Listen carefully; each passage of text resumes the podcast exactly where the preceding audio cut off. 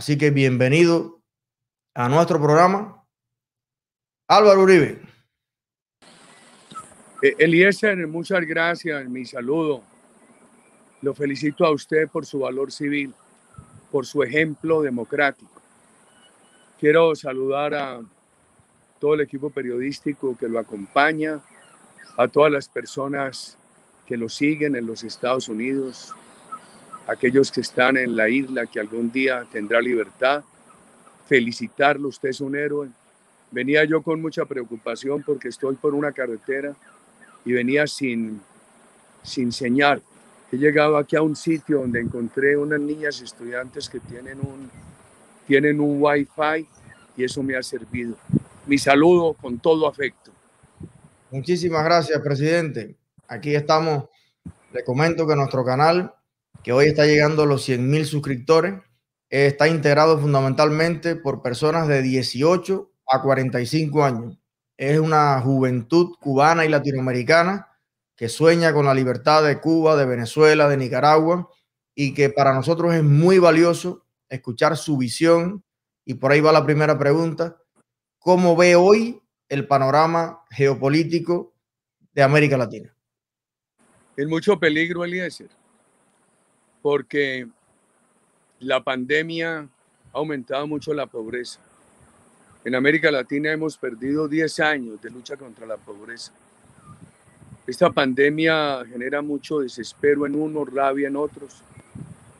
Muchas personas, incluso de sectores medios, han perdido el empleo o han tenido que renunciar a parte sustancial de sus ingresos para no perder el empleo.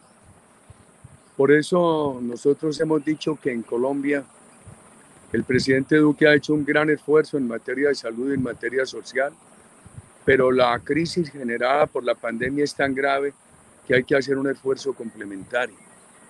Hemos pedido que ese esfuerzo permita adelantar unas políticas sociales más agresivas en este segundo semestre del año a partir de junio. Tiene que aprobarse la ley para ello en este periodo del Congreso que termina el 20 de junio. Lo segundo que hemos dicho es que eso necesita crédito, pero Colombia está muy endeudada como muchos países de América Latina y para conseguir ese crédito hay que hacer un esfuerzo en materia de ahorro público y en materia de tributación. Hay que salvar el tejido social de nuestros países, mostrar que somos capaces de superar la pobreza sin entrar a arriesgar la democracia. Y a la juventud latinoamericana, norteamericana, a la juventud cubana, hijos, abuelos, de todos los que han tenido que salir de Cuba y que ven en ustedes ese gran liderazgo, les digo algo. Hay que apoyar la empresa privada y la política social, van de la mano. En alguna conversación que yo tuve con el presidente Chávez le dije, presidente, no acaba la empresa privada que se queda sin con qué financiar la política social. Me dijo que no se necesitaba, que bastaba con el petróleo dije, presidente, no te alcanza. Acabó la empresa privada, se le cayó la producción de petróleo, Venezuela pasó del 90% de, del 40% de pobreza al 90, al 90. Cuatro millones de venezolanos han salido, además de haber perdido tanta empresa privada y haber perdido posibilidades sociales, han perdido las libertades y cuando se pierden las libertades, se anula lo más importante del ser humano, que es su raciocinio y su creatividad, que es lo único que genera progreso en, la, en el planeta. Presidente, em, indiscutiblemente la, la empresa privada, pequeña o grande, creo que también es una universidad enorme, porque si yo soy un padre que tengo mis hijos y yo quiero que sean competitivos en un mercado privado, pues voy a tratar de inculcarle los valores esenciales para eso, honestidad, laboriosidad, puntualidad, todo lo que lleva. En Cuba llevamos 62 años sin poder tener propiedad privada. ¿Qué papel usted, ya puntualizando en este detalle, qué papel usted le otorga al emprendimiento privado en, de cara a una reconstrucción económica como la que Cuba necesita y Venezuela? E-, Eliezer, eh, es el único camino. América Latina tiene dos ejemplos. el reciente, Venezuela acabó con la empresa privada, se quedó sin poder financiar lo social y subieron la pobreza al 90%. En los años 60 Brasil tuvo momentos de mucho crecimiento de la economía, pero descuido social. Entonces hubo mucha indisposición popular. Eh, la relación que yo veo es la empresa privada grande, pequeña. Es generadora de prosperidad, es generadora de recursos para lo social y el avance de la política social es fundamental para legitimar la empresa privada. Van de la mano. Otra cosa que nosotros rechazamos es el odio de clases. Creemos en la economía fraterna, que todo el mundo tenga oportunidades. Por eso nosotros en Colombia hemos dicho, por contraposición al odio de clases, economía fraterna, y que la igualdad empiece con la educación. Hoy estamos proponiendo que Colombia tenga universidad privada para sectores populares y medios, que la, universidad gratuita, pública o privada, y que todo bachiller de Colombia pueda salir con doble titulación, titulación técnica, titulación académica y una introducción a la programación de computadores. Eso si se hace con los jóvenes latinoamericanos les permite desempeñarse muy bien en sus países o en otro o en cualquier otro país. Eh, la verdad es que la empresa privada no puede ser un monopolio. La empresa privada tiene que ser la posibilidad de todos y tiene que ser no un fin, sino un medio para generar riqueza social. Una lástima como estas dictaduras, mire, Cuba 62 años, han eh, anulado la creatividad de tres generaciones de cubanos. Venezuela, 20 años, ya han anulado la creatividad de una generación. En estos días vi un video que se volvió viral y ese video viral de una niña venezolana decía, ¿por qué nuestros padres votaron por el socialismo? Miren en lo que estamos. Entonces hay que hablarle a los papás de América Latina, a los jóvenes de América Latina. En Colombia, por ejemplo, se han dado la tarea de crear rabia contra las tesis que defendemos, contra las tesis que yo defiendo en los jóvenes. Y me toca permanentemente en las redes sociales, a través de participación virtual en las universidades, entrar a defender estas tesis, estimado Eliezer. Presidente, hay un, un efecto que ha sucedido ahora en Argentina, en Bolivia, que a mí me preocupa mucho porque cuando estaba sólida la CELAC, el ALBA, oye, el continente pintaba negro. Esas políticas fracasadas en Cuba y en Venezuela amenazaban con extenderse a todo el continente a gran velocidad. Vinieron unas elecciones en las que el pueblo volvió a darle poder alternativas más liberales, un poco más a la derecha. Sin embargo, pareciera que cuando se tiene la oportunidad, no se hace lo suficiente y hay un retorno casi inmediato, como ha pasado en Bolivia o en Argentina, que le han dado el poder de nuevo a los ladrones más grandes del planeta, como son los Kirchner, por ejemplo. ¿Qué cree usted que hay que hacer cuando se está en el poder y se, y es un verdadero eh, líder democrático y una persona que aprecia el emprendimiento y la empresa privada, pero que está consciente de, de la pobreza y de la desigualdad? ¿Cuáles serían tal vez la, la conclusión que usted ha sacado con su inmensa experiencia, que no puede fallar nuevamente para que los pueblos no sigan buscando refugio en los peores. Eliezer, por eso la necesidad de pensar este momento. El ejercicio que yo hice en Colombia tres años como gobernador de mi departamento y ocho años como presidente de la República se conoció internacionalmente por la seguridad, pero era una combinación de tres elementos Seguridad con carácter democrático, con libertades. Seguridad para los amigos del gobierno, para los opositores. Promoción de la empresa privada, confianza de inversión y política social.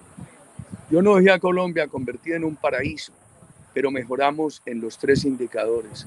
Mejoramos mucho en seguridad, pasamos de 28 mil homicidios al año a 15 mil. Habríamos querido reducir mucho más eso pasamos de 2.800 secuestros a 200. Redujimos la pobreza del 52 al 37. Hoy debería estar en el 19. La pandemia la ha crecido mucho.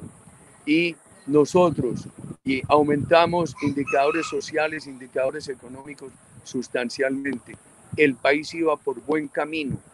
La combinación de esas tres políticas legitimó mucho nuestra acción y tuvimos un diálogo permanente con el pueblo colombiano, no un diálogo de promesas, sino un diálogo de compromisos.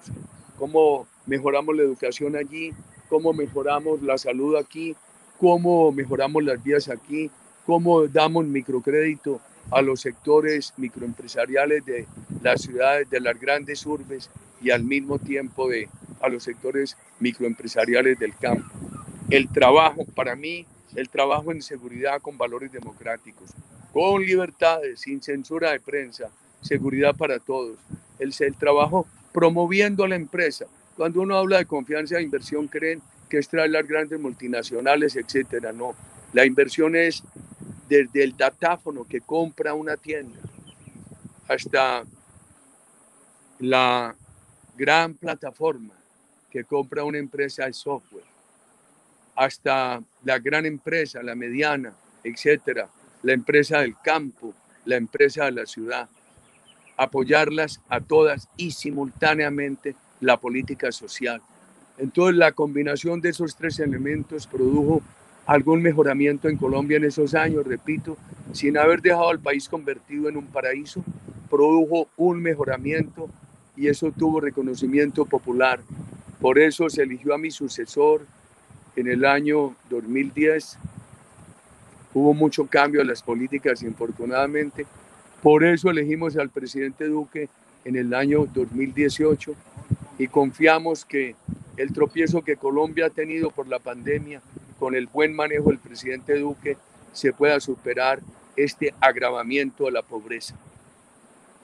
Presidente, em, hay un reclamo de la justicia colombiana para que sean extraditados terroristas de la FARC y de otras agrupaciones criminales que se encuentran eh, bajo la tutela de la dictadura en Cuba, en nuestro país. Ah, recientemente hay conflictos armados entre disidencias de la FARC y el ejército de Venezuela. Eh, ¿En qué situación actualmente se encuentra? ¿Cómo ve usted la situación de esta guerra que habíamos dado por terminada, supuestamente con el Tratado de Paz, y que ahora lo que a mi juicio ha, migrado o ha mutado a otros escenarios, pero sigue teniendo una gran incidencia para el futuro desarrollo de Colombia y de América Latina? Anoche en una discusión virtual con una universidad y con sus profesores, me decían que la paz necesita impunidad, que por qué nosotros nos oponíamos a eso. Yo les dije, no, lo grave, todo proceso de paz necesita una dosis de impunidad, que es el equilibrio entre paz y justicia. Yo lo acepto. El problema es que aquí el acuerdo de paz de Colombia un acuerdo de impunidad absoluta y eso genera mal ejemplo. Y un acuerdo de permisividad con el narcotráfico. Este país había bajado a 42 mil hectáreas de droga ese acuerdo de La Habana la subió de 42 mil hectáreas a 209 mil. Y así no hay seguridad, así no hay aplicación de la ley, así no hay respeto a la ley. Entonces, y no hubo ni un día de cárcel para violadores de niños, etcétera, para secuestradores, para responsables de delitos atroces. Yo les he dicho, mire, aún en España, todos los acuerdos de paz, etcétera, y ETA ha tenido que estar en la cárcel. Aquí ni un día de cárcel, ni un día de cárcel. Pero además los responsables de delitos atroces en el Congreso. Cuba y Venezuela finalmente lograron una claudicación de Colombia ante la FARC. Una de mis preocupaciones es que la ayuda de, Cuba a la paz no es una ayuda para una paz equilibrada, sino para una paz claudicante. Es lo que me preocupa. El presidente Duque tenía buena voluntad de dialogar con la segunda guerrilla, el ELN, pero asesinaron a unos jóvenes estudiantes de la escuela de policía en Bogotá. Y desde ese momento está pidiendo que los, cabecillas, la cúpula del ELN, que están en La Habana, los extraditen a Colombia y no han querido.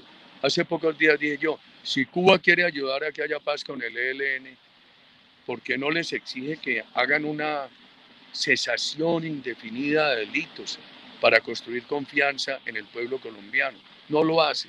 En estos días el gobierno de Cuba emitió un comunicado diciendo que podía haber una acción terrorista en Colombia muy grave.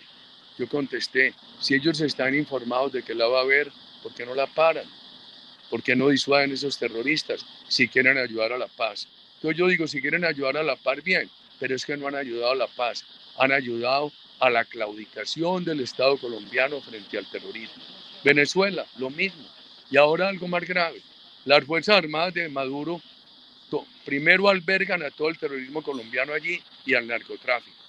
Uno de los factores que le da sostenibilidad hoy, estabilidad a la dictadura de Maduro, es el narcotráfico, el IES. Y ese narcotráfico lo manejan allí grupos terroristas de Colombia y fuerzas del gobierno de Maduro. Entonces hay dos vertientes de FARC. Una vertiente de Iván Márquez y Santrich que engañaron a Colombia, les dieron aquí todos los beneficios, volvieron a las armas, están en Venezuela. Y otra corriente Gentil Duarte.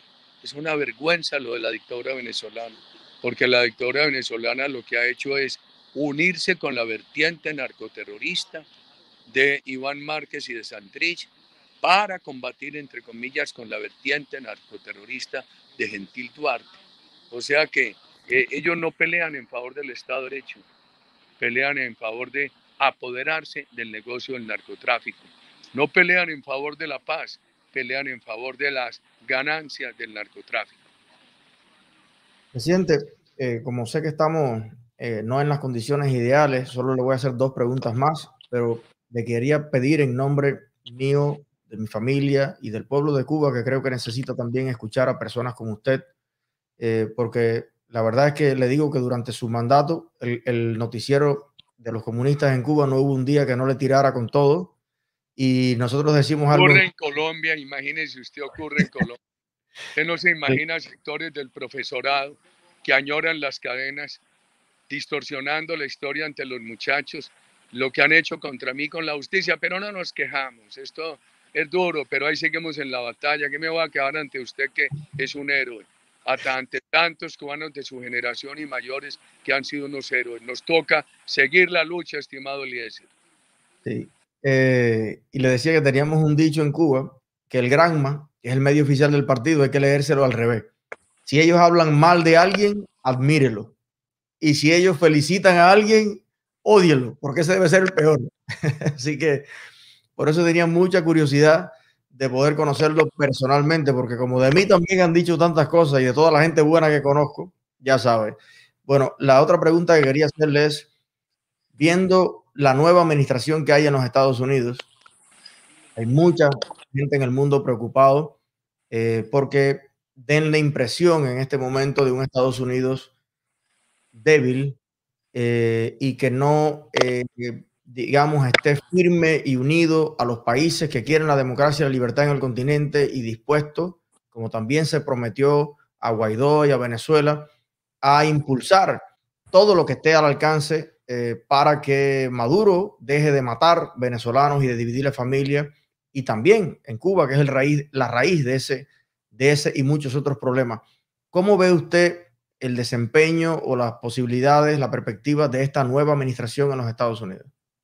Mire, yo siempre he sido partidario de que Estados Unidos tenga una política bipartidista frente a nuestros países. Yo creo que hay que dialogar mucho con la administración Biden y pedirle que apoye todos los esfuerzos por la libertad en los países que necesitan esa libertad. La verdad es que eh, lo que ha pasado en Cuba es muy claro. Es la anulación intelectual la anulación del el libre desarrollo de la personalidad de tres generaciones de cubanos, 62 años. Y lo que ha pasado en Venezuela en estos 20 años, para allá va. Yo creo que, por favor, Estados Unidos, Estados Unidos, nosotros necesitamos no la complacencia con las dictaduras, necesitamos toda la solidaridad efectiva con los luchadores que luchan por la libertad. Eh, bueno, nosotros acabamos de manifestarnos en Washington precisamente con el eslogan primero derechos y luego negocios, porque creemos que si Estados Unidos se establece como socio comercial de cualquier dictadura, es casi una garantía de que esa dictadura no va a caer. Entonces, preferible tenerlo del lado del pueblo que aspira a esa libertad y, lograrlo, porque ahí tenemos Arabia Saudí y tenemos incluso la dictadura china. Mire cuánto lío ha dado, pero cuando vas a ver a los lazos económicos, eh, hay una casi interdependencia. Entonces, lo último que quisiéramos ver a un Estados Unidos aliado de la dictadura cubana o venezolana. Por eso fuimos a Washington el 20 de marzo, hicimos una hermosa y gigantesca manifestación y le agradezco su apoyo en ese sentido también. La última pregunta que le quisiera hacer presidente ya es, digamos, de, de a hijo o de nieto. Nos están viendo personas muy jóvenes, cubanos y de todo el continente. Y sería de acuerdo a ser usted una de las personas con más experiencia política acumulada y de haber lidiado con más conflictos y de estar en una posición además geográfica clave para la libertad del continente, ¿cuál sería, digamos, el mensaje lo más valioso que debemos tener en cuenta los jóvenes que aspiramos a ser servidores públicos, a impulsar leyes, a impulsar políticas en cada uno de nuestros países? Yo le diría a los jóvenes lo siguiente. Piden buena educación, inducción a la ciencia, todas las oportunidades tienen derecho, hay que responderles bien. Piden cuidado ambiental, reducción de emisiones, cumplir con el Acuerdo de París, tienen razón. Hay que cuidar el planeta que es de los jóvenes, de ustedes los jóvenes y de las generaciones que han de venir. Los de mi edad estamos ya de regreso. Que los jóvenes quieren que haya energías alternativas, no energías fósiles, tienen toda la razón. Jóvenes, todo eso necesita libertad. Todo eso necesita democracia. Todo eso necesita que no les anulen la creatividad, que no los pongan a depender de empresas estatales mediocres del comunismo en cualquiera de sus modalidades. Eh, queridos jóvenes, es bien importante pensar en los países que respeten las libertades, que apoyan el emprendimiento, apoyan las políticas sociales, si se quiere, lideradas por las políticas de medio ambiente y por las políticas educativas. Pero los caminos socialistas que generan tantas ilusiones con el discurso son caminos de resultados desastrosos. El mundo lo ha visto. Tuvimos 80 años de comunismo, 100 millones de asesinatos, un gran atraso. Cuba, 62 años. La verdad es que con los problemas que pudiera haber tenido la dictadura cubana anterior a los Castro, el pueblo cubano y separó el pueblo cubano de sus gobiernos. Iba muy adelante en educación, en productividad, en salud, en medios de comunicación. Estoy hablando de la segunda mitad de los años 50. Esa dictadura que prometió, la de Castro, luchar por la equidad social y luchar contra la corrupción, lo que hizo fue acabar cualquier posibilidad de, de, equidad en perjuicio de todos los habitantes de Cuba. Y lo que hizo fue eh, acentuar la tiranía, acentuar la tiranía y someter al pueblo cubano durante 62 años. Yo recuerdo que cuando no había redes sociales, mi generación estaba joven y se aplaudía tanto al Che Guevara. Lo que se sabía del Che cuando se investigaba era que tenía un circo romano organizando masacres, organizando los asesinatos estatales. Eso hace mucho daño. Ojo con Venezuela, cuidado en Colombia, cuidado en Colombia el año entrante, Eliezer, lo felicito. Usted es un gran ejemplo para la juventud del continente. Mi presencia en este canal debería ser para, solamente para decirle felicitaciones, Eliezer, toda la solidaridad, siga para adelante, lo necesitamos. Presidente, eh, soy yo el que le agradezco muchísimo a usted que nos honre con su presencia. Hemos hecho, aportado un granito de arena y seguimos uniendo amantes de la libertad en Latinoamérica y en el mundo para luchar por ella con determinación. Pero creo que sin la luz, la guía, la experiencia de los que en el terreno han dejado el pellejo por mantener esa libertad y esa democracia, tendríamos el camino mucho más difícil. Así que gracias por compartir con nosotros. Eh, Martí decía que la clave del éxito estaba en la unión de los pinos viejos con los pinos nuevos. No lo estoy diciendo viejo, porque usted se ve muy bien. No, no, no, no, mire, esto es irreversible ya. La cédula, la, la fecha de nacimiento y este pelo irreversiblemente blanco ya no tienen vuelta de hoja, Eliezer. Mucha salud, presidente, y muchos éxitos que todavía le quedan muchas batallas para ganarlas por delante. Que viva la libertad en Colombia, en Latinoamérica, en Venezuela. Y vamos a estar mucho más unidos en lo adelante. Yo le invito siempre, cualquier mensaje que quiera trasladarnos, este es su canal también. Agradecido infinitamente. Muchas gracias. Buenas tardes. Adelante en su lucha por la libertad.